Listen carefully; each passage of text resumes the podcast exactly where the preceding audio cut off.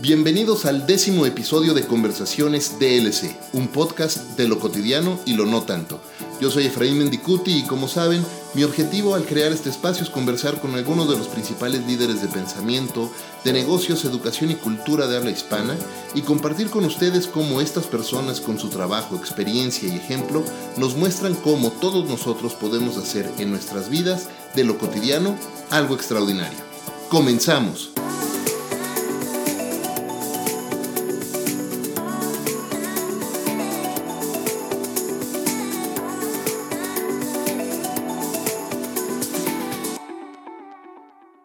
Publicista, hombre de negocios, mentor de emprendedores, padre de familia, profesor universitario, CEO y corredor. Hace unos meses le pregunté a nuestro invitado de hoy cómo iba su entrenamiento de correr y me decía, tranquilo, este fin solamente corrí 21 kilómetros, lo que nos puede indicar más o menos el altísimo rendimiento al que está acostumbrado a dar en todo lo que hace. CEO de Grupo en, México, Chepos Ginebra, profe, bienvenido y gracias por acompañarme. Pues muchas, muchas eh, gracias, mi querido profe, como siempre te digo, este, por invitarme y si puedo compartir algo de valor, yo feliz de la vida. Pero eso que dices, lo de alto rendimiento, estoy en desacuerdo, porque soy lento pero seguro y probablemente es la mejor filosofía de mi, de mi empresa, ¿no? No, no, no puedo correr 21 rápido, pero sí los puedo correr y puedo correr 21 y luego otros 21 y luego otros 21. Y eso es lo que importa, ¿no?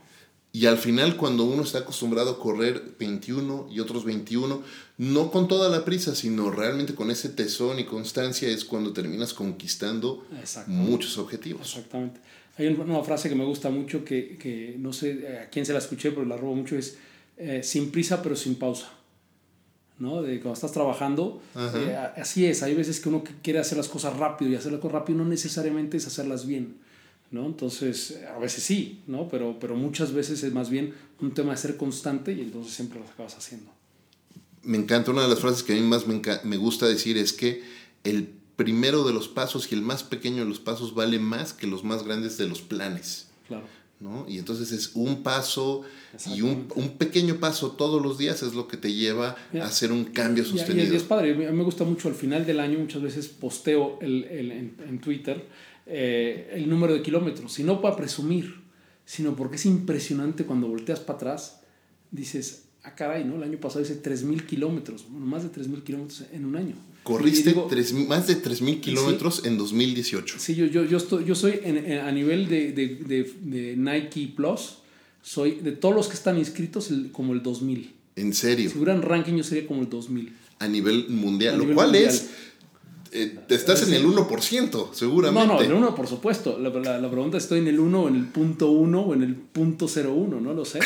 pero pero, pero lo, lo, lo que digo no, no es en afán de de presumir, sino es, es, la impresión que te da a veces cuando volteas para atrás y dices, caray, ¿no? ¿Cómo, cómo hemos caminado? Seguramente ha pasado a ti en presentaciones, ¿no? Que, eh, que de repente, muchos años después, regresas a ver un, documento que hiciste eh, y que dices, ah, caray, yo, yo hice eso. Hasta, claro. Hasta a veces te sorprendes, ¿no? Dices, pues no, no sé si hoy sería capaz de hacer lo que yo hacía. ¿Cómo va cambiando, no? Te va cambiando todo porque estás acostumbrado a hacer ciertas tareas, ciertas rutinas y conforme vas tomando otro tipo de responsabilidades, tus necesidades cambian, eh, vas creciendo, algunas veces tienes retos más fuertes, otros no, no necesariamente más fuertes o más grandes, pero sí distintos y tienes que volver a aprender y te va cambiando toda la perspectiva. Pero, pero te da mucha seguridad el haber visto que has hecho cosas que ni tú mismo hoy te das cuenta o crees que pudiste hacer. Sí, es cierto. Por el momento lo vemos al revés, vemos hacia adelante, y podré ser, ser capaz, ¿no? Cuando tú ves para atrás y dices, es que yo no sé si seré capaz de hacer lo mismo que ya hice. Qué, qué buen ejercicio como para retomar un poco también de confianza en ti mismo. Claro, ¿no? Hay muchas veces que uno, uno, entra en dudas y dices, oye, pero tú pudiste hacer eso. Eh, y está en ti, está en ti, porque tú mismo hiciste eso que está ahí. Oye, bueno, ya, ya, no te doy hablando, más. Hablando de eso, justo, hablando de, de, de lo que hacemos o de lo que hemos hecho en el pasado. Vamos a empezar un poco por el principio mover unos años atrás. Eh, empiezas, estudias ingeniería industrial en la Universidad Panamericana, aquí en la Ciudad de México. Después te metes al mundo de brand management con algunas este, empresas de consumo masivo y de repente en los noventas decides tomar una alternativa que no era tan común, al menos aquí en México, y te vas a estudiar una maestría, no a cualquier lugar, a Harvard. Así es. Platícame de eso. ¿Cómo? Porque no era algo muy común en ese momento. Bueno, no. Eh, yo la gente tendía más a estudiar aquí y más para alguien que no tenía dinero, porque yo soy el, 12, el onceavo de 12. Entonces yo no podía pretender que llegara mi papá y me dijera, oye, ¿sabes qué? Pues aquí está el dinero, vete donde tú quieras, ¿no? Entonces el hecho de decidir irme, pues la primera era también resolver el problema económico, ¿no? Pero, pero mira, yo creo que también eh, mi familia o mi padre fue un profesor, eh, fue fundador del IESE en Barcelona eh, y después fue, acabó siendo rector o, o, director del IESE en Barcelona. Entonces, y después vino aquí a México. De hecho, la razón por la que viene a México es para apoyar el IPADE. Entonces, yo toda mi vida, de alguna manera, viví muy rodeado de, de, del mundo del MBA. ¿no? Este, y, y yo creo que a mí eso se me, se me, metió en la sangre para decir, tengo que hacer uno de esos porque si no, no soy nadie, ¿no? En la, en la, vida, en la vida de mi casa, pues eso era lo mínimo que se esperaba, ¿no? Tengo hermanos, muchos hermanos doctores y cosas de estas, yo era el burro de la casa, o sea que, este, eh, pero tenía que hacerlo, ¿no? Obviamente tampoco era, me interesaba ir al IPADE porque entre otras cosas estaba mi papá dando clases, entonces tampoco quería que mi papá me diera clases, entonces otra, otra motivación más para, para irme, ¿no? Pero sí, siempre pensé que, que, que era algo algo bueno que hacer, algo que, que te... Para mucha gente el problema es cuando lo ven como un destino, ¿no? Yo creo que es uno de la gente que lo ha vivido mucho, quería llegar mucho ahí, es que, que lo haces y después ¿qué haces, ¿no? Con eso. ¿Para qué sirve un MBA? ¿No? Para mucha gente es un cambio de carrera, en mi caso, pues no del todo, me había ido muy bien antes de, antes de la carrera. Eh, pero hasta salir de México, aprender otras cosas, eh, un poco ir a la aventura, eh, y eso no me lo podía dar México, ¿no? Eh, y por eso, y, y, también para echarle otro, fue muy chistoso, yo cuando estaba en Domec, me acuerdo muy bien el por qué acabé donde acabé, ¿no? Primero dije, marketing para mí estaba clarísimo.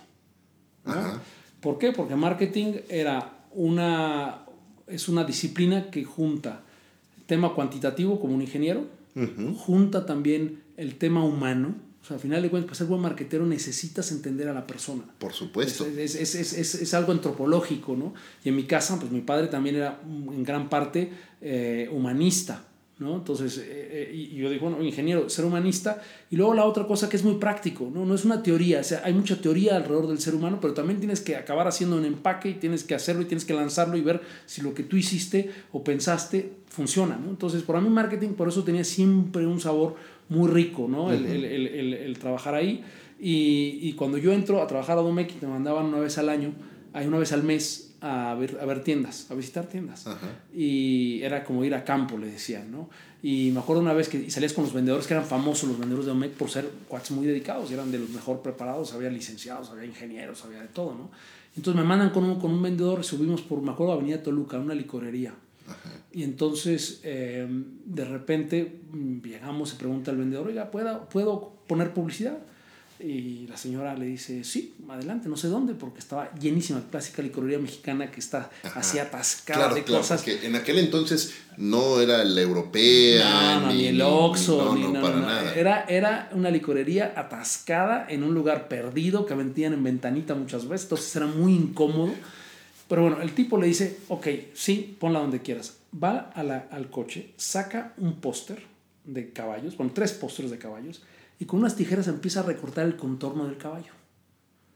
Después hace lo mismo con el siguiente póster y luego con el tercer póster. Agarra los tres caballos recortados y los engrapa. ¿no? Después de engraparlos, les hace un agujero y les mete un hilo y lo cuelga del techo. ¿no? Porque como no había lugar, dicen, bueno, nos tardamos en eso como media hora. En el Inter llega el cuate de Bacardi. Oiga, señora, la misma pregunta, ¿puedo poner publicidad? Sí, cómo no, donde puedas.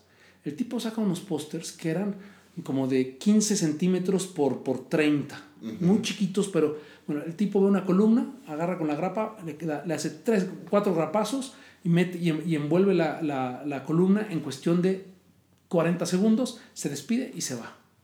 Entonces yo me quedé frío. Dije, bueno, está muy bien que son muy dedicados, pero claramente yo no quiero ser el director de marketing que, hizo hacer los, que mandó a hacer los pósters de, de, de, de, la DOMEC, como le decía, ¿no? la DOMEC, porque este está siendo poco productivo, a final de cuentas no se adapta, y yo dije, yo quiero ser un director de marketing, que realmente sepa del canal y sepa de las cosas. No que, que, que, lo, que se lo platique. No de escritorio. No de escritorio. Justo veníamos platicando antes de que arrancara el blog, o sea, el hacer las cosas, ¿no? Y entonces de ahí dije, ¿sabes qué? No, no, no quiero este, un, un path de ese, de ese estilo. Y entonces mi, mi filosofía siempre fue, llegaré a ser director de marketing porque hice las cosas y las pude hacer concretamente. Entonces de ahí estuve en ventas, estuve en promociones. Eh, y después cuando me, me, voy a la maestría, era un poco por eso, porque quería también ir viendo otras áreas del marketing, ¿no? Estar, estar inscrito a otro tipo de cosas, ¿no? Entonces era, era, era el poder hacer marketing, pero habiendo hecho cada una de las disciplinas, ¿no?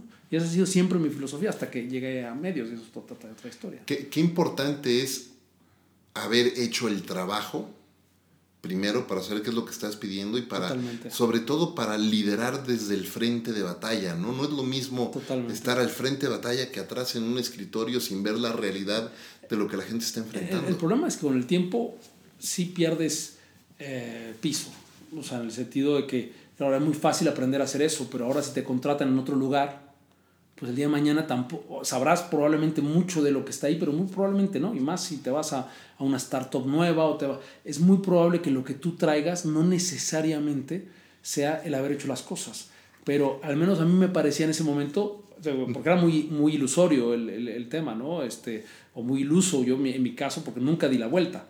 O sea, empecé con marketing y, y, y nunca acabé de hacer todo y después hacerme director de marketing. Ya nunca uh -huh. llegué, ya nunca fui director de marketing. Te ¿no? fuiste por otro camino, pero, por el camino pero, de la agencia. Pero inicialmente esa era mi, mi, mi, pues mi inspiración, ¿no? Es decir, quiero hacer las cosas, ¿no? Y eventualmente creo que es en el... Y, y, si, y lo ves hacia atrás y otra vez lo mismo. Dices, bueno, llevo 20 años metido en el mismo rollo. En marketing, en insights, no he dado brincos, no me puse a vender eh, en un Oxxo, o después me puse a hacer un retail, después me puse a trabajar en, en siempre he estado en la misma cosa. Entonces, uh -huh. eso, y creo que cuando lo comparo con muchos de mis amigos, los que han estado mucho tiempo, tengo uno que ha estado en real estate durante 22 años, otro que, está, que ha estado en, en, en finanzas de, en, en, eh, de consumo, y los tres les ha ido muy bien, ¿no? Nos ha ido muy bien, pero es porque tenemos muchos, muchos años de hacer oficio, ¿no? Fíjate, justo te iba a comentar eso, porque, a ver, me voy a regresar igual. Estás terminando el MBA en Harvard y pues no es, no es poca cosa, es un MBA en Harvard. Deja tú la deuda que, que terminé. me imagino. y luego... Y además, y otra cosa, como era el dot-com, es el 98, Ajá. está el dot-com a todo lo que da. La mitad de mis casos eran dot-coms. Porque Harvard se mueve tan Claro. rápido que ya en el momento que estaba pasando esto, los que tenían más casos de dot-coms en el mundo era Harvard. Uno te acuerdas de Star Media. Por supuesto. No, ye, ye, ye, Bueno, ¿qué, entonces, ¿qué te digo? Si me tocó hacer parte de la- las campañas de lanzamiento Star Media. Bueno, es- entonces, bueno, entonces yo siempre he dicho que me deben la mitad, porque como la mitad de los casos ya, ya no existen, ¿no? Todas las empresas que de dot-coms todas quebraron, digo, me deben la mitad de, de mi colegiatura, güey, porque ¿Dónde si está? no, ¿dónde, Claro. dónde aprendí, no? Oye, entonces estás ahí, estás terminando y vas a hacer un internship en Colgate, en. Nueva York, como parte, supongo, como parte del, del programa del MBA. Exactamente, sí. Ahora, terminas eso, llevas más de 20 años dedicándote a esto y justo ahorita decías, con mucha constancia y tus amigos que han estado o en finanzas o en real estate o tú que estás en marketing y comunicación y has seguido este camino durante años con mucha constancia y mucho esfuerzo, eh, has avanzado y has tenido una carrera de éxito. Pero ahora eh, que también estás un poco envuelto en el mundo académico, ayudando o siendo parte del consejo de, de la Facultad de, de Ingeniería en la, en la Universidad. Panamericana, este, y estás, pues de alguna manera, en contacto con todas estas nuevas, nuevas generaciones, eh, incluso de cerca, ¿no? Con, con, con tu familia. Eh, Sí, ¿qué, sí, ese es mi mejor focus group. ¿Qué le dirías a estas nuevas generaciones o cuando está entrando alguien nuevo a, a la agencia o alguna de las agencias del grupo y en tres meses, seis meses dicen, oye, yo ya aprendí, ya, ya quiero ser este, ya promuéveme después de una carrera de tantos años? Uf, esa, esa es una pregunta porque yo creo que, y aquí es un, ese podría ser un debate eh, del tema famoso de los millennials o los zetas, ¿no? Eh, y de que todo el mundo dice que son diferentes y yo no estoy de acuerdo. Eh, yo no estoy de acuerdo porque creo que lo que todo mundo busca a final de cuentas es crecimiento, son oportunidades, es disfrutar el trabajo. Cuando dicen, no, es que la gente quiere disfrutar su trabajo, yo también quise disfrutar mi trabajo. Yo, gracias a Dios, he estado 20 años no porque está aburrido el trabajo y porque estoy encadenado a mi trabajo, es porque lo disfruto. Claro. Eh, lo disfruto, a veces no digo que disfruto todo lo que hago, pero eh, entonces yo creo que muchas reglas para mí siguen aplicando, ¿no? Eh, yo lo que te quería decir cuando hablabas de lo de, lo de cuando trabajé en Colgate fue me da mucha risa porque es parte de, de, del drama que yo tuve en ese momento, que seguramente es un drama que es muy, muy, muy real hoy. estaba, ahí te, te, presentaban a diferentes personalidades de, de, de, de, los headquarters que estaba ahí en, en Park Avenue, en Nueva York, y me tocó conocer a un mexicano y le pregunté, le dijo, oye, pues, oye, está padrísimo, este, eh, colgate y tal, y todo, está impresionado además de trabajar ahí. Y le, digo, eh, mira, a mí me gustaría ser con mi idea este director de marketing, director de marketing de LATAM, ¿no? Eh, ¿Qué necesito hacer? Pero fíjate bien la pregunta, ¿qué necesito hacer para, para ser director de marketing de LATAM? El cuate se queda callado y me dice, 12 años. Yo me quedé, pero no te pregunté cuánto tiempo, te pregunté qué necesito hacer. Me dijo, son 12 años. Entonces me dijo, mira, es que aquí hay, no sé, eran 34 niveles de jerarquía. Y entonces para tú llegar a esa, yo asumo que ese es un nivel, te dice una tontería, pero nivel 12. Y entonces, pues tú estás en el nivel menos 10, ¿no? Entonces para llegar ahí, y eso totalmente, son 12 años. ¡Ta madre! Yo dije, y eso en pleno dot com, donde yo tenía compañeros míos que ya no regresaron de la maestría, se fueron en el verano y ya no regresaron porque les habían dado 2 millones de dólares por las acciones de la dotcom en la que estaban trabajando.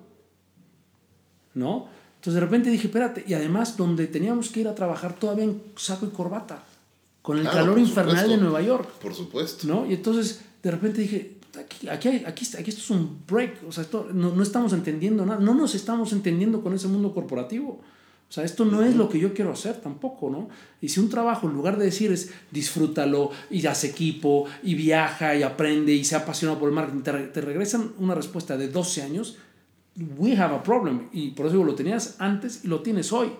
Porque hoy no es un tema de 12 años, no haz carrera, no. Es un tema de hagamos cosas y hagamos oportunidades. Y yo creo que hay, hay empresas que se las dan a la gente y que las procuran. Y como yo le digo a mucha gente, si no puedes eh, en un momento dado ofrecer tanto crecimiento a todos los que entran contigo, al menos estás seguro que les vas a ofrecer oportunidades en otros lugares.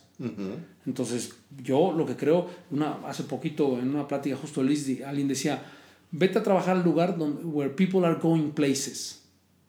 ¿No? Entonces, sí, busca experiencias, no busques currículum. ¿No? Busca aprendizaje continuo, no títulos. Y te lo dice alguien de Harvard, ¿eh? este, pero yo creo que luego hay una obsesión y la gente ve eso como un fin y no es un fin. El problema es que estudiamos ahí para cambiar carreras o estudiamos ahí porque queremos aprender determinado tema o queremos ampliar nuestro, nuestro horizonte profesional, pero hoy no necesariamente es la única herramienta. Entonces, yo lo que le diría a mucha gente joven y me, me, me toca este, es ve a lugares donde aprendas, donde metas mano, donde, eh, donde, tengas oportunidades, donde la, donde la gente que esté ahí sea una escuela. Eso sigue siendo, yo te aseguro que la gente que hoy se contrata en Procter, ¿no? que es una famosa escuela para la gente que se gradúa, te aseguro que le sigue yendo bien. Porque a todos los sí, que conozco les va muy bien y les sigue yendo bien toda la vida. Por supuesto. ¿no? Eh, que es la única manera de hacer este dinero pues no, y puede ser un startup, perfecto, ¿no? Pero un tema también de visión, de qué quieres hacer en la vida, cómo quieres entregar valor. ¿Cómo quieres vivir, no? Qué importante, porque además típicamente no nos preguntamos o nadie nos enseña en la educación tradicional, nadie nos enseña a qué queremos de la vida. Nos enseñan que hay un una, una escalera y una forma de avanzar de manera vertical con una historia que se repite generación tras generación. Y entonces justo empiezas a pensar, bueno, pues a los, si a los 23 me estoy graduando, para los 27 necesito ser gerente, para los 30 necesito ser subdirector. Y empiezas a, a, a tener pero, eso. El que, piensa eso, eso no era cierto. O, o, sea, como dicen, hoy no es cierto, pero tampoco era cierto antes. Si tú ves seguramente compañeros de tu generación y ves cuántos tienen 20 años que siguen trabajando en algún lugar, incluso en la industria en la que arrancaron, te vas a encontrar cuatro, ¿eh? Porque la vida da muchas vueltas y tienes que aprender a ser flexible. hoy somos más conscientes de eso, por eso se habla del fail fast, ¿no? Este, el, el minimum viable product, todo esto, porque están construyendo en algo que ya pasaba antes. Lo que pasa es que hoy tenemos más experiencia y ya lo, hemos hecho ya un arte. Y mayor acceso a más información y a más, más aprendizaje. Déjame cambiar un poco la velocidad, eh, rapidísimo, y hablemos un poco de los ultramaratones. ¿Cuántos, ¿Cuántos ultramaratones has hecho ya? Eh, mira, son como seis. ¿Desde qué Seis que son arriba de 50 kilómetros para arriba. ¿Cuándo empezaste a hacer eso? Pues en el 2002, o sea, corriendo llevo como 15, 16 años. Ajá. Eh, arranqué en el 2000, o sea, no, 19 años, perdón. No, 2002, perdón, ya no me acuerdo. 2002, exacto. 2002, o sea, llevo, llevo 17, años, corriendo. Eh, nunca sin ningún interés de hacer ninguna carrera, pero empecé a hacer alguna carrera probablemente en el 2000, eh, ¿qué será? 2000, hace, hace 10 años, ya hace 10 años, 9 años, empecé con carreras de 10 kilómetros y así. Y la primera, mi primer maratón fue en el 2012, hace 6 o 7 años. ¿Cuál fue tu primer fue maratón? El de San Francisco. ¿Y después, y el primer ultramaratón? El primer ultra que hice fue... imagínate, ya son tantos que eh, pero el primero yo creo que hice fue un Villa del Carbón. Yo, yo me he vuelto muy local. Yo soy, este, ya antes viajaba, se me hizo muy payaso y entonces ahora mucho lo hago aquí en México. Y entonces este fue Villa del Carbón. Okay. fue mi primer 50. ¿Qué, qué te movió a, a, meterte a ese mundo? Porque además, eh, ves, es pesado, es difícil, eh, te malpasas, corres, vaya, es un esfuerzo enorme. Hay un desgaste físico también, por supuesto. Hay un, un esfuerzo mental durísimo que debes mira, hacer. Yo creo que eh, lo, lo, justo lo platicaba hace poco con mi esposa. A mi esposa también le gusta andar en bici. Hace, últimamente acaba de hacer una de 100 kilómetros y así. Wow. Y, y, lo que pasa es que a veces la gente cree que es mucho más difícil de lo que es. ¿no? Y, y, la verdad que la gente, no se te pasa, que tú creo que hasta tú me decías, ¿no? Yo corro 3 kilómetros, yo no puedo hacer 5, ¿no? Y luego sí lo puedes hacer, y puedes hacer 10. O sea, el cuerpo humano es capaz de hacer muchas cosas. Y en la vida es igual. ¿No? O sea, el problema es que lo vemos todo, perdón que lo diga así, desde la ignorancia del que no lo ha hecho. Pero cuando empiezas, la verdad que no es tan complicado, porque de 10 pasas a 11 y a 12, ¿no? Y es, es más bien lo que puedes llegar a organizarte en hacerlo. Yo creo que mi match con la corrida, particularmente, y es un tema, un rasgo de personalidad, es porque soy, aunque la gente a veces no lo cree, soy mucho más introvertido de lo que parece. Son un introvertido si lo defines como alguien que resuelve sus problemas con él mismo. Hay gente que resuelve problemas rebotándolos con otros. ¿no? Ya vemos gente que rebotamos los problemas con nuestra propia cabeza. ¿no? Y después encontramos el, el, el, la solución al, al tema que traemos. Y yo soy muy así. Y la corrida me lleva mucho a hacer eso. A, a, a estar conmigo, a, a, plantearme cosas, a repensar cosas. Y por eso para mí la corrida es un paseo. ¿No? La corrida es un espacio de, de, de, de, salir. Y entonces pues también tengo seis hijos, entonces con más razón me necesito salir de la casa, si no me vuelvo loco. Ya entendimos por qué el ultramaratón. Exacto, ¿no? Ya estoy racionalizándolo mucho, ¿no? Pero sí, o sea, al final de cuentas, y a ver, ¿y por qué empecé? Empecé por un tema muy sencillo, ¿no? Un tema de salud. Yo dije, yo necesito, claro, llegué yo, cuando llegué de México, claro, cuando llegué de Londres, yo traía como, como 10 kilos más de los que traigo ahorita. Okay. 10, 12 kilos más. Y entonces dije, tengo que ponerme saludable. Y por eso empecé a, a, darle un poquito más a las cosas. Pues eso ya fue otra cosa y ahora el problema es que soy una persona que necesito ponerme un objetivo, si no, no funciono. Yo eh, puedo ser un procrastinator de lo peor. Entonces, cuando te pones un objetivo, una carrera de 10, ya me obliga a hacer mi plan, me obliga a decir, ah, pues voy a hacer esto y esto otro. Y, en, y una vez que lo tengo, soy tremendamente eh, consistente. Pero si no tengo plan, puedo ser per, pero tremendamente disperso. Oye, me, me gusta y, y, justo lo que estás diciendo me lleva a otra cosa que quería preguntarte, precisamente, porque después de toda la trayectoria que, que, que estábamos platicando que has hecho, hoy ocupas una, una posición muy importante en una de las agencias, pues yo diría una de las dos agencias más importantes o grupos, holdings más importantes de medios en, en, en México y en el mundo. Eres padre de familia, eh, estudiaste no una, dos maestrías, ya hiciste una segunda maestría eh, con, con, el ISDI, eh, estás como miembro del consejo de la Facultad de Ingeniería en la UP, sigues corriendo maratones y, y, y, y, ultras también, haces mentoring con proyectos, con startups y con algunas otras uh -huh, empresas. ¿Qué mueve a Chepos con, con, con tantas cosas? ¿Por qué, ¿Por qué tantas cosas? ¿Cómo, cómo, ¿Cómo es ese proceso? ¿Qué te motiva? ¿Qué te mueve a hacer tanto? Mira, la, la, la, vida yo creo que nos lo van a cobrar, ¿no? Yo, esa es la, la manera que, pues, que uno piensa de su vida, ¿no? Entonces, pues tenemos mucha responsabilidad de hacer cosas. Yo este, junto dinero también para, para Harvard, está en el comité para la, la, Business School, y la gente luego me dice, es que hay muchas eh, eh, cosas en las que quiero dar dinero, ¿no? Eh, me dice, pero yo ya doy dinero acá. Digo, es que también tienes que dar dinero a Harvard. También tienes que dar dinero a otras tres o cuatro cosas, porque no hay razón por la que no lo puedas hacer. Lo mismo pasa con el tiempo, ¿no? Entonces, yo te diría, en ese contexto, pues siempre he sido muy social, muy, muy socialmente no te digo responsable, pero no quiere decir que yo actúe, desgraciadamente, en la medida que, tuviera que ser, ¿no? Pero sí socialmente aware, si se puede de alguna manera. A veces hay gente que es mucho más, que se da cuenta que hay, que hay problemas, que se da cuenta que tienen que arreglar las cosas, ¿no? Entonces, eh, en ese sentido, pues eso me pone en una situación de deuda, digamos, hacia la sociedad de la que soy muy consciente. Eh, y luego, por otro lado, pues tengo efectivamente seis hijos eh, a los que tengo que echar para adelante, ¿no? Entonces, en, en, esa medida, pues tengo que ser exitoso profesional, no por ser exitoso profesional, ¿no? Sino porque esa es una manera en la que puedo tener acceso a más oportunidades y puedo darle más seguridad a mi familia. Para mí ese es una de, las claves que me mueve eh, tremendamente, ¿no?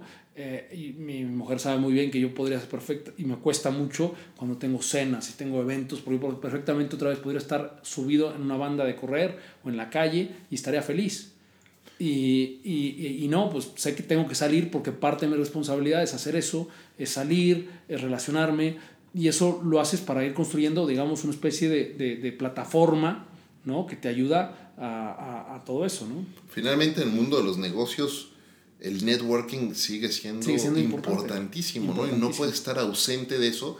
Aunque coincido contigo, ¿eh? me identifico. Yo también prefiero muchas veces estar ya eh, en, en, casa, en la tarde, en la noche con mi familia, o estudiando, leyendo un buen libro o algo.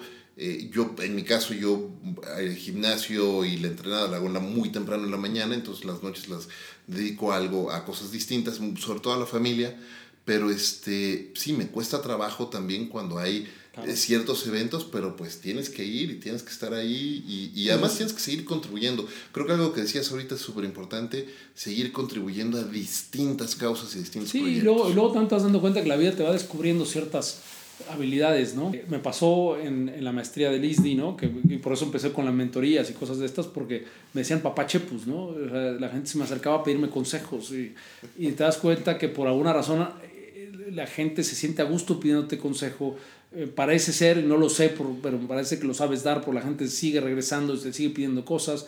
Eh, me pidieron estar en un consejo, me pidieron estar en el consejo de la UP, ahora me pidieron consejo estar en otra, en otra este, startup ya bastante más avanzada. Eh, entonces te das cuenta que, que, que, bueno, pues eso es un, un, un, canal de una manera, ¿no? Otra manera que también me, me, ha servido mucho es escribir, ¿no? Y a veces escribo bastante, muchas cosas, este, porque de alguna manera, y no, mi hermano que es muy, que es muy escritor, pues me decía el otro día, tienes buena pluma, ¿no? Y a partir de ahí empecé a escribir y más o menos, pues eso a veces viene muy a la mano, ¿no? Entonces encuentras maneras de hacer las cosas, ¿no? Eh, y, y, esto mismo, de hecho, lo de, lo, de la, lo de la ingeniería, por ejemplo, estar en el consejo, ahora está este, evolucionando a fundar la primera sociedad de exalumnos, fíjate que no, no existía en la Universidad Panamericana eh, de, de la Facultad de Ingeniería. Entonces vamos a hacer, ¿por qué? Porque queremos ayudar a, a los que son exalumnos, queremos ayudar a futuros exalumnos, eh, o sea, que son gente que pues, es conseguir becas, y también a la facultad. Entonces eso pues es, es, evolucionó, bueno, pues eso me encanta, es un gran legado. Con una universidad con la que estuve peleado muchos años, más de 20 años. ¿Ah, sí? Sí, por, por, por, porque bueno, en su momento no me quisieron ayudar para, para, justo para irme a estudiar maestría y no tenía dinero. Y me mandaron a volar y juré nunca más regresar hasta que, que hice pases con mis fantasmas eh, por unas carambolas de la vida, ¿no? Pero, pero así es, o sea, yo creo que por eso en la vida yo, yo tengo dos focos, ¿no? O sea, mi familia, ¿no? Y sé que estoy en una situación complicada porque tengo seis, con lo cual tengo que ser, buscar de todo. Y el segundo, pues con, con la sociedad, entonces yo lo tengo muy claro. ¿De qué edades, en qué rango de edades están Uf, tus hijos? Güey? La mayor eh, de 20 años y la más chica de 4. ¿En serio? Wow. Sí, esto en mi casa. De hecho, tengo todos los años escolares. Tengo en kinder, en primaria, secundaria, prepa y universidad. ¿no? Impresionante. Impresionante. Bueno, no te aburres. Defin no, no. No, es lo que te decía. Es mi focus group. Yo a veces llego a la, a la, oficina a hacer preguntas y, oigan, ¿y qué pasó con esto otro? Oye, esta red social, oye, TikTok, ¿la estamos utilizando? ¿Qué? Sí, TikTok. este, entonces, de repente, o sea, siempre estás un poquito eh, adelante en muchas cosas. ¿Quién, está usando TikTok? ¿En la pues, universidad o en la prepa? Ni siquiera, más abajo. ¿En secundaria? ¿En serio? Mucho más abajo, sí, sí, estamos en secundaria primaria. ¿eh? Wow. Wow, mira, muy bien.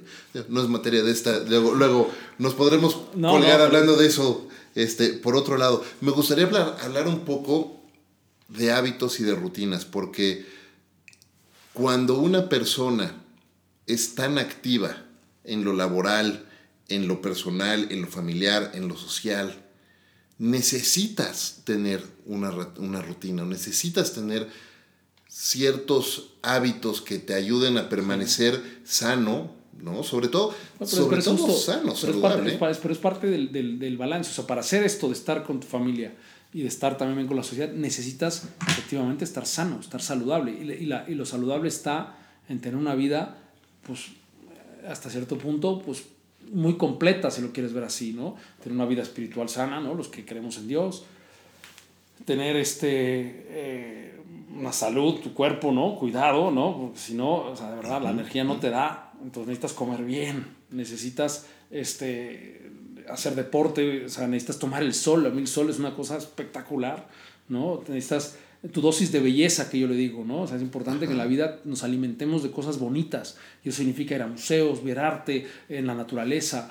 Entonces, eso es lo que hay que hacer un poco, ¿no? O sea, eso, eso como, como, como framework, y pues uno busca los espacios. ¿no? Dice, dice Tony Schwartz con el proyecto de The Energy Project, ¿no?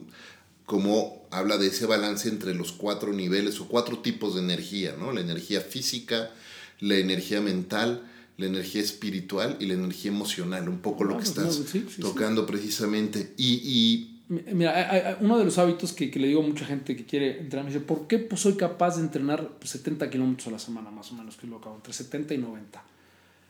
Porque eh, hay que ser dos. Primero, 20 minutos es mejor que nada. De acuerdísimo, 100%. Entonces, siempre. Entonces, la gente, la gente es que ya no me va a dar tiempo de hacer todo. ¿Sabes qué? Ponte los tenis, sal 20 minutos. Si, luego, esa es una primera premisa. La, la, la, la, siguiente es mejor temprano que tarde. Porque si tú fallas en la mañana, todavía puedes correr a mediodía, a la hora de comer. Y si fallas a la hora de correr, puedes, todavía puedes hacerlo en la noche. Tienes tres oportunidades. Si te lo planteaste hacer en la noche, ya perdiste dos. Ya por default. Por default. Sí, claro. ¿No? Entonces, más temprano que tarde. Y la otra es más temprano también en la semana que tarde. Entonces, es, si tienes que correr cinco veces, pues lo ideal sería todos los días en la mañana, de lunes a viernes. Claro. Entonces, así te seteas, porque lo haces planeando para el fallo. ¿Sí? Entonces, sabes que va a haber fallos. Entonces, ya pues automáticamente va cascadeando. Entonces la del lunes probablemente lo pudiste hacer el, el, viernes en la noche, el del martes a la, eh, a la comida, el, el, miércoles te lo brincaste porque de plano se te juntó muchas cosas, y luego para el jueves sí lo pudiste hacer, viernes también, y entonces ya te, te entran los buffers del sábado y domingo para hacerlo, ¿no? Entonces yo creo que en el trabajo también es mucho así. Y así es como estás logrando hacer esos 70 kilómetros siempre, a la semana. Siempre, o sea, siempre sales, siempre encuentras un lugar. Si yo dijera, siempre tengo que entrenar a la misma hora, y, es en las tardes, entonces nunca, nunca podrías, porque fallarías todo el rato y el fallar te frustraría y no harías esos 20 minutos o lo que sea. Lo que me encanta de tu propuesta es que, ¿cómo estás diciendo? Eh, eh, ¿Prepare to fail o cómo lo sí, Sí, como, pues sí, prepare to fail. Y, y, entonces, y tienes esos buffers o esos, este, plan B y plan C para para realmente lograr lo que te estás planeando. Exacto, traes, traes plan B, plan C y plan D, porque también por día y lo que sea, ¿no? Me, me eso, es, eso, eso para mí, es, es, digo, la, la, corrida sirve, en el trabajo cada quien pues busca también oportunidades o cosas de ese estilo, ¿no? Eh, lo que te decía, más, prefiero más sin, sin, sin prisa pero sin pausa, eh, no, también depende de lo que tengas que hacer. A mí me toca mucho supervisar cosas más que hacer. Yo ya no tengo presentaciones. Yo, el día que lleguen por mí o me corran en la chamba, pues van a decir, oye, ¿dónde están las presentaciones? No, tengo ninguna. no, no, tengo ninguna, cabrón. ¿Cómo? Platícame un poquito de eso, porque justo antes de empezar a grabar estábamos hablando de, de cómo los roles van cambiando y tus responsabilidades van cambiando y de repente el, el trait o el arte, por, por, llamarle de alguna manera, que, con el que empezamos nuestra carrera, empieza a quedar en manos de otros porque tú, estás, tú dejas de ser el responsable de hacer para convertirte en el responsable de los responsables de hacer. ¿Cómo ha cambiado eso en ti? Pues mira, radicalmente, ¿no? O sea, efectivamente, y no necesariamente ese trade-off es el más agradable, lo decíamos, ¿no? Este, no, no, este, hoy si me dicen de un plan de medio estaría feliz este, corriendo números y cifras y todo, pero, pero no lo puedes hacer, ¿no? Entonces yo creo que cada quien tiene que encontrar, eh, para mi gusto, siempre su pet project, ¿no? Yo creo que es fundamental que tengas eh, algo que, que, realmente te apasiona, ¿no? Entonces a mí, por ejemplo, me gusta mucho el tema producto soy un apasionado del producto, entonces ahora pues estamos trabajando, por ejemplo, con algo de exteriores y decía, no, no, no, un planeador de exteriores, digo, es que eso no sirve, porque el problema es que tú planeas y luego cuando quieres la cartelera, pues no está. Entonces tenemos que juntar la base de datos de los proveedores en tiempo en vivo y hacer una especie de tribago de carteleras, donde tú digas lo que quieres y que te Entonces empiezo, empiezo a pensar con esto y entonces ya pues me agarro el equipo, lo armo y entonces lo empiezo a, a supervisar mucho más de cerca.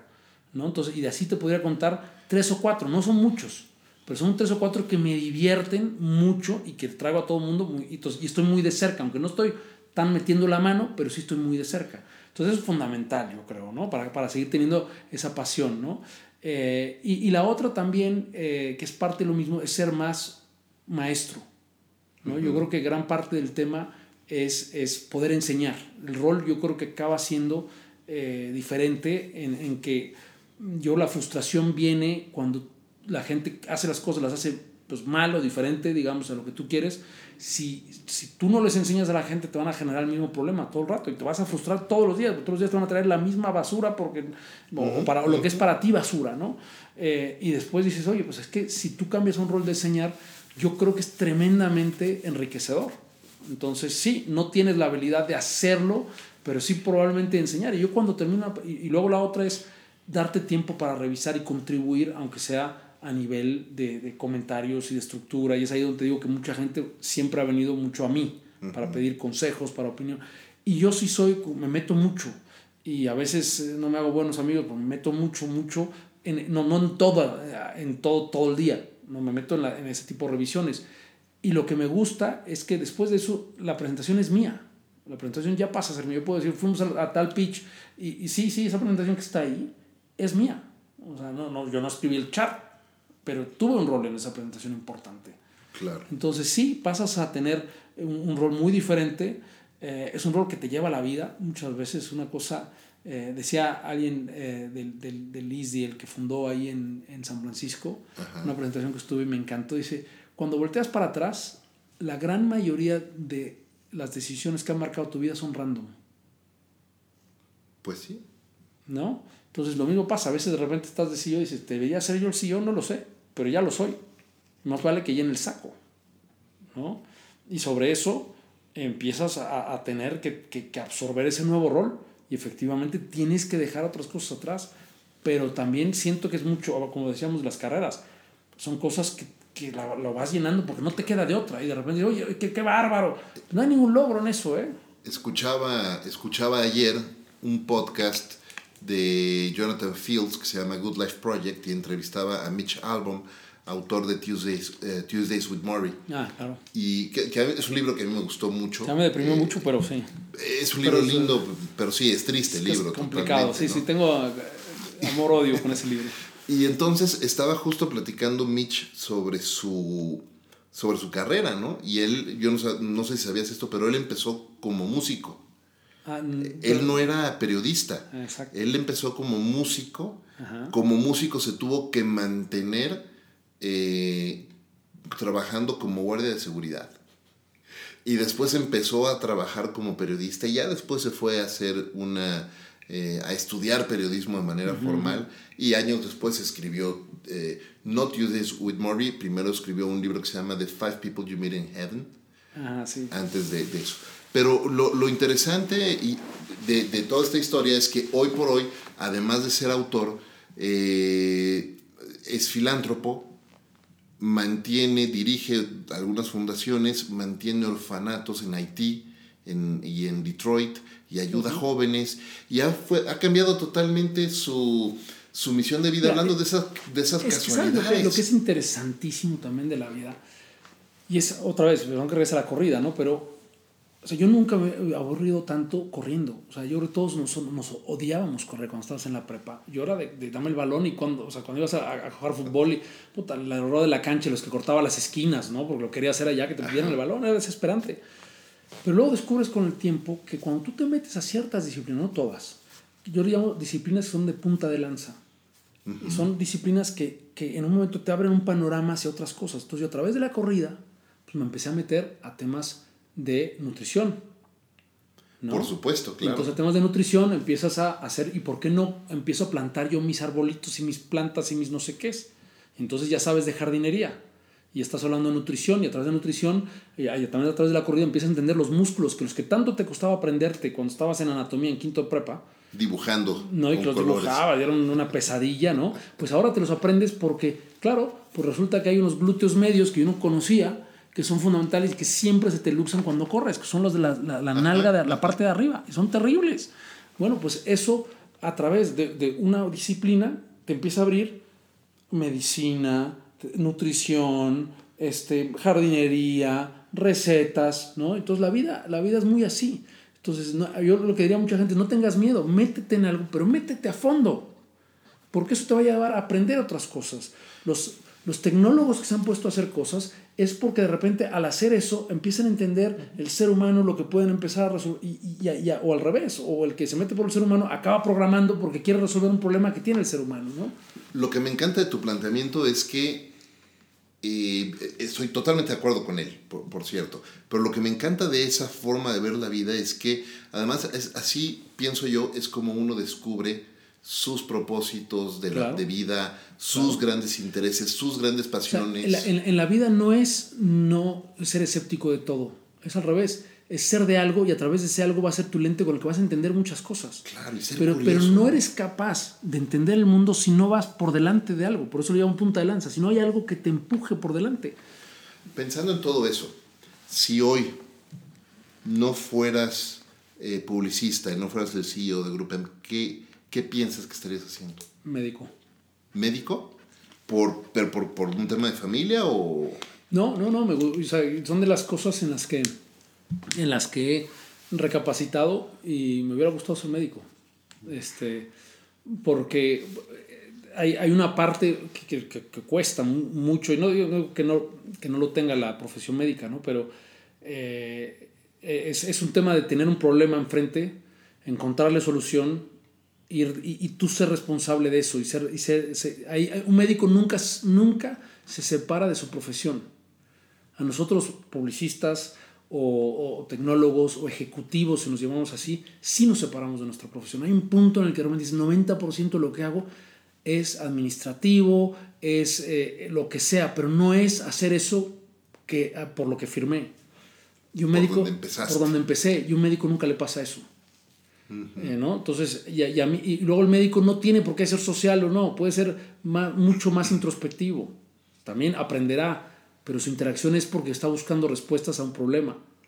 ¿no? Y puede estar él solo, ¿no? Es como para mí como correr, puede estar en una operación durante y estás tú con el problema totalmente enfocado, totalmente separando del mundo. A mí eso me gusta y me da mucho no, no sé llamarle rush, ¿no? Porque no es tampoco una sensación de rush, pero sí me, me da mucha satisfacción o flow, como dice, nunca me he podido aprender el nombre, pero es un escritor que, que, que Jason... eh, de, de sí, Cinnamomeli, no sé qué, Sí, es, sí, sí. como húngaro o algo muy, así. buen, muy buen libro, por cierto. Muy buen libro, bueno, y antes, eh, bueno, pues eh, eh, eh, habla de eso, ¿no? De cuando tú estás en unas circunstancias en las que tienes el reto suficiente y la capacidad suficiente, pues estás en, en una, en, una, en un estado de flow, que le dice él, ¿no? Bueno, pues yo creo que me hubiera gustado, yo sería médico. Y además médico es un tema de ayudar, es un tema que además económicamente también resuelve ciertos temas. Es una profesión, son de las cosas que luego le diría a los jóvenes, ¿no? Hablando de todo esto, es una profesión que puede durar muchísimos años. Puedes empezar a los 20 y estar a los 80 dando consulta. A nosotros nos van a dar, a muchos ejecutivos de nosotros, una patada en el trasero, porque cuando uno dice, oye, ¿qué logros hemos hecho? Pues no hemos hecho ningún logro, hemos manejado cosas en, ese, en esa vorágine del tiempo y del trabajo que nunca para, ¿no? Eh, hablando, de, de- hablando de jóvenes, hablando, mira, aquí tengo el libro de Flow justo. Este, A ver si puedes pronunciar el apellido. Ah, déjame, déjame abrirlo. En, en lo que abro aquí el libro, este, si pudieras hoy, perdón, mejor dicho, la pregunta, ahora que estás rodeado de tantos jóvenes en la universidad, ¿no? Y que, que ayudas a tanto gente en, la universidad como, como personas en, eh, en, el trabajo también. En este mundo donde tantos y tantos consejos se manejan, ¿qué consejo le dirías hoy a alguien que empieza que ignorara? ¿No? ¿Cuál le darías? De todos los que todo el mundo les damos todos los días, ¿cuál consejo les dirías? No, olvídate, eso no lo no hagas eh, caso. hay uno, bueno, ahorita que me viene mucho la cabeza, más tienes esa, esa ese dibujo que creo que lo hablamos alguna vez, es, eso que tienes ahí en la pared, esos círculos concéntricos, seguramente lo has visto que se utiliza mucho que los japoneses para el tema del propósito, ¿no? que en el centro está el propósito y tiene que ver con qué valor le das a, la gente, eh, qué tanto lo que vas a hacer te, va, te van a pagar, ¿sabes? ¿Si lo has visto ese o no? Sí, sí, sí, sí claro. pero hay uno que yo creo que está sobrevendido, que es haz lo que te gusta lo que te apasiona, ¿no? Yo creo que esa es un terrible error, ¿no? Este, eh, porque vuelves a lo mismo, lo que te apasiona hoy no, es lo mismo que te va a apasionar después, ¿no? Eh, la vida cambia muchísimo, entonces, pues no necesariamente es un balance de cosas, ¿no? Es dónde puedes brillar más, y por eso me gusta ese, este que tienes acá atrás, porque, porque realmente es eso, es, es, oye, te necesitan para hacer eso, eso que quieres hacer es algo necesario, ¿no? Es algo que obviamente te gusta, es algo por lo que te van a pagar, ¿no? Es algo, este, ¿no? En lo que eres bueno también, Exacto. ¿no? Entonces, yo creo que esa es, una, es una reflexión más completa, ¿no? Y yo creo que a veces, como tú dices, las máximas que están ahí afuera son, haz esto y, te va a ir bien, te va a ir feliz, ¿no? El, el, el, ten perros y no hijos, ¿no? Porque es mejor, no te, no, yo les diría, te equivocas, yo, yo todo lo he hecho al revés que todo el mundo, al revés que, mis padres. Hace, hace, hace unos años, justo cuando empecé a meterme en todo este mundo de coaching y, y empecé a tomar la primera certificación, creo que no te había platicado esto, pero yo hace muchos, hace muchos años cuando me certifiqué por primera vez como coach, yo estaba buscando algún máster en, en, esto, pero no existía todavía. Estoy hablando de 2010 más o menos. Ya lo, tenías, lo tenías en la vena. Y, no existía el, el, un máster en coaching o en de psicología positiva o algo que fuera orientado a esto. Entonces me metí a hacer la certificación, que era el equivalente.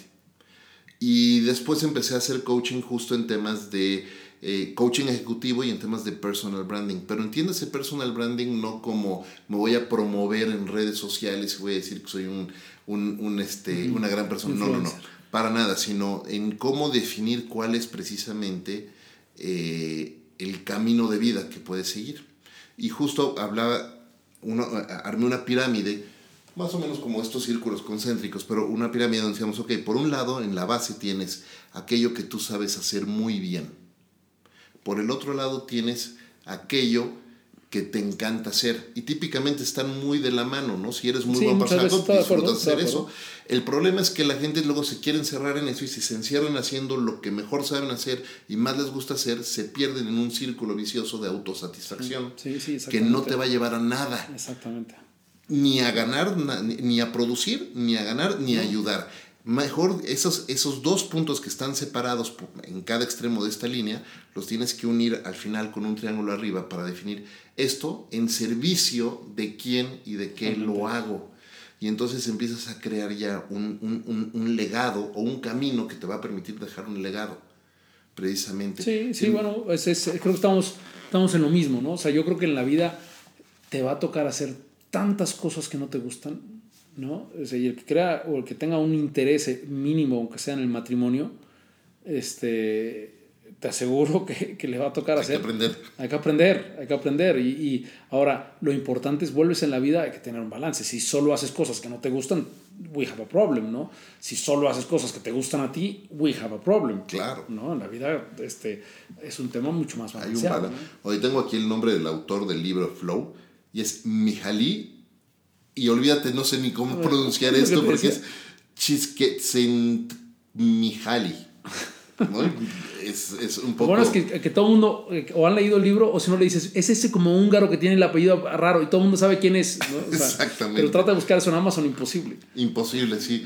Oye, nos estamos acercando al final de, de este episodio. Qué pena, qué pena. Pero, pero antes de, de, de irnos al final eh, quería hacer un, un lighting round, un, un, una asociación de palabras rapidísimas. Dime las primeras, la primera palabra o lo primero que te venga a la mente cuando, cuando yo te comparto estas, eh, estas palabras. Lo que estoy haciendo es como una correlación con todo lo que nuestros otros invitados nos, nos dicen y cómo estamos identificando eh, estas palabras. Familia. Familia, esposa. Salud. Correr. Educación. Continúa. Trabajo. Eh, oficio. Talento. Mm, mentor. Aventura. Diversión. Pasión. Esposa. México. Eh, oportunidad. Qué interesante ver México como con toda la situación que estamos viviendo como un país que sigue siendo Sí, de mucha oportunidad. Pues sí, mira, a mí me pasó cuando, y una de las razones por las que decidí regresar a México, porque yo estaba relativamente a gusto ahí en Londres, ¿no? Me eché siete años allá, después de haber estado otros cuatro en Estados Unidos.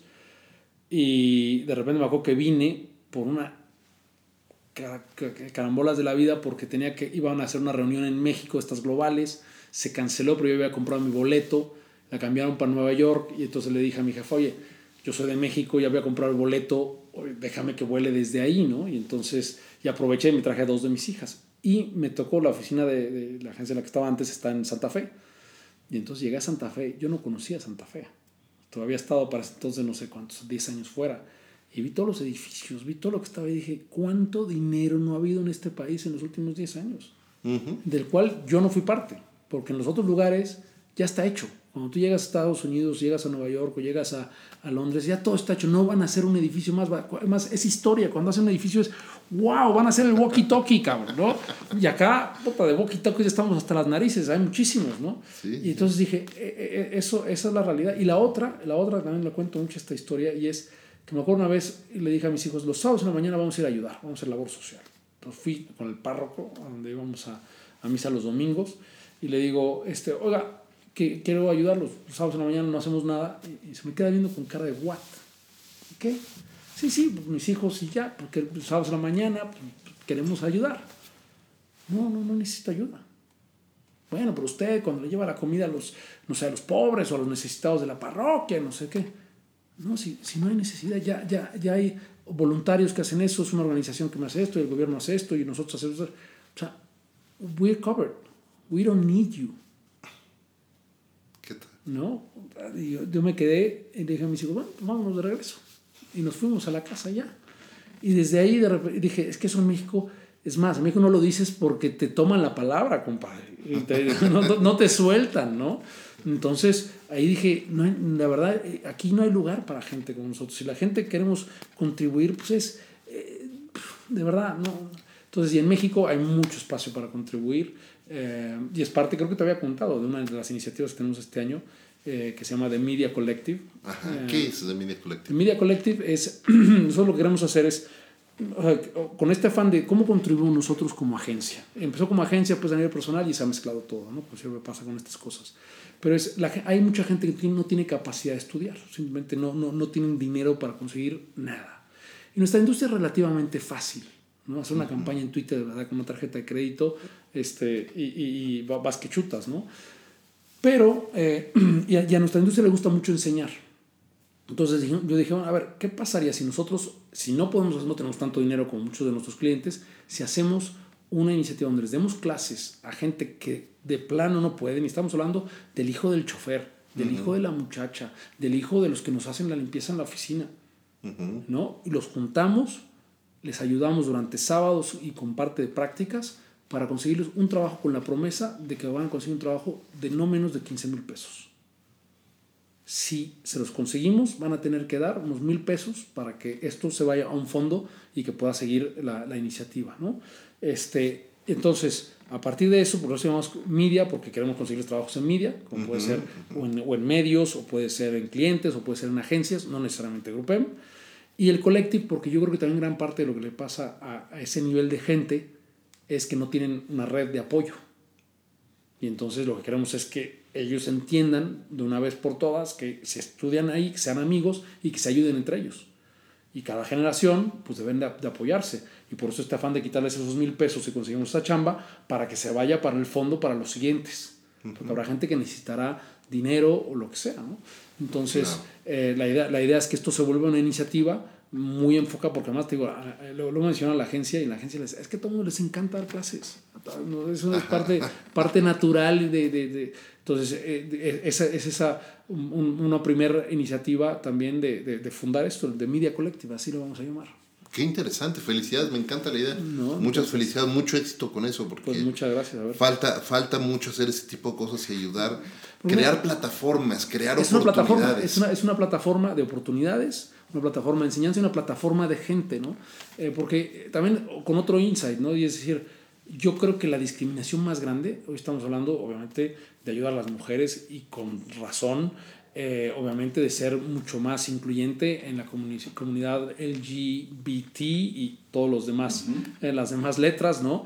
Eh, y ahí vamos, no digo que, que, que, hemos resuelto nada, pero hay una que yo creo la más, más grande y más en México, que es la falta de educación y la falta de recursos. Podemos llevarnos muy bien con gente este, siempre y cuando mantenga el mismo perfil más o menos este, educativo, ¿no? Pero nos ponen por ahí alguien que, que, que, no ha terminado la primaria a trabajar con nosotros. No te digo que sea el poli el que te atienda, a eso sí, pero a trabajar con nosotros y tenemos un problema. Tenemos un grave problema y eso hay que resolverlo. Y, eso, y eso viene por hacer iniciativas así. La, la educación es lo que resuelve todo. Cuando empiezas a tener un grupo de personas mucho más, mucho mejor preparadas, con más conocimiento. Que se apoyen entre ellas. Por eso es importantísimo esa red. Es que la, la, la, educación y la preparación implica eso, ¿no? Que la gente se pueda apoyar y que entiendan que es una, es una red de colaboración y que nos tenemos que ayudar unos a otros, porque es la única forma, la única en la que vamos a poder seguir, este, seguir avanzando. Chepus, ¿dónde la gente te puede encontrar? ¿Dónde pueden conectar bueno, contigo? Yo, como tú bien sabes, soy un tuitero, este, bastante, me, me, fascina esa, esa, plataforma. Entonces en Twitter en arroba Chepus, eh, Chepus con X, Xepus, eh, principalmente pues ahí y después obviamente ahí en, uh, en Grupem, en, pero principalmente ahí en Twitter. Muy bien. Estamos llegando ahora sí a la, a la pregunta final de, de este episodio y como mencionaba al inicio, la premisa principal de este, de este podcast es compartir con las personas cómo eh, eh, distintos líderes están haciendo de lo cotidiano algo extraordinario. Para ti, Chepus, ¿qué es hacer de lo cotidiano algo extraordinario? Para mí es hacerlo bien y de fondo. ¿no? Cuando, cuando, cuando ves un plan bien hecho, cuando cuidas los detalles, eh, cuando le metes todo lo que puedes meterle a una pregunta de un cliente, eso por definición es, extraordinario. O sea, es, es, de verdad eso. Y es lo que te apasiona y es lo que conectas y es lo que decíamos. Y dentro, y dentro de 10 años es el legado, ese es el legado que dejas. Cuando haces bien las cosas, cuidar las comas, cuidar los puntos, el, el, cuando haces todas las preguntas correctas, para mí es eso, ¿eh? cuidar los detalles. Cuidar los detalles ser constante e ir de fondo. Exactamente. Muchas gracias, Che. Pues muchísimas gracias por acompañarnos gracias a ti. Eh, en esto. Y así, Muy buena iniciativa. Muchas gracias. Queda abierta la invitación para, para grabar otro episodio porque podríamos aventarnos acá otras tres horas platicando mejor, mejor Un mezcal y ya está. y ya ponemos el micrófono en medio y ya los hagamos. Bueno, muchísimas gracias. Muchas gracias amigos. Así estamos llegando al final de este episodio de Conversaciones DLC, un podcast de lo cotidiano y lo no tanto. Yo quiero darle las gracias de nuevo a, Chepus y además Chepus hacerte un reconocimiento, por cierto, por, por el gran ejemplo de entrega y de, y de servicio que, que, nos has dado el día de hoy y cómo estás ayudando a otros. de verdad que lo reconozco, me quito el sombrero eh, con eso. Es obligación. Muchas gracias, gracias por acompañarnos. Gracias también a Balance 22, este centro de bienestar que todas las semanas nos abre la puerta para grabar estos episodios. Por supuesto, gracias a Ricolto Café por acompañarme todos los días en esta aventura de vida. Y muchas gracias a todos ustedes por escuchar este episodio. Yo soy Efraín Mendicuti y los espero en el próximo episodio. Hasta la próxima.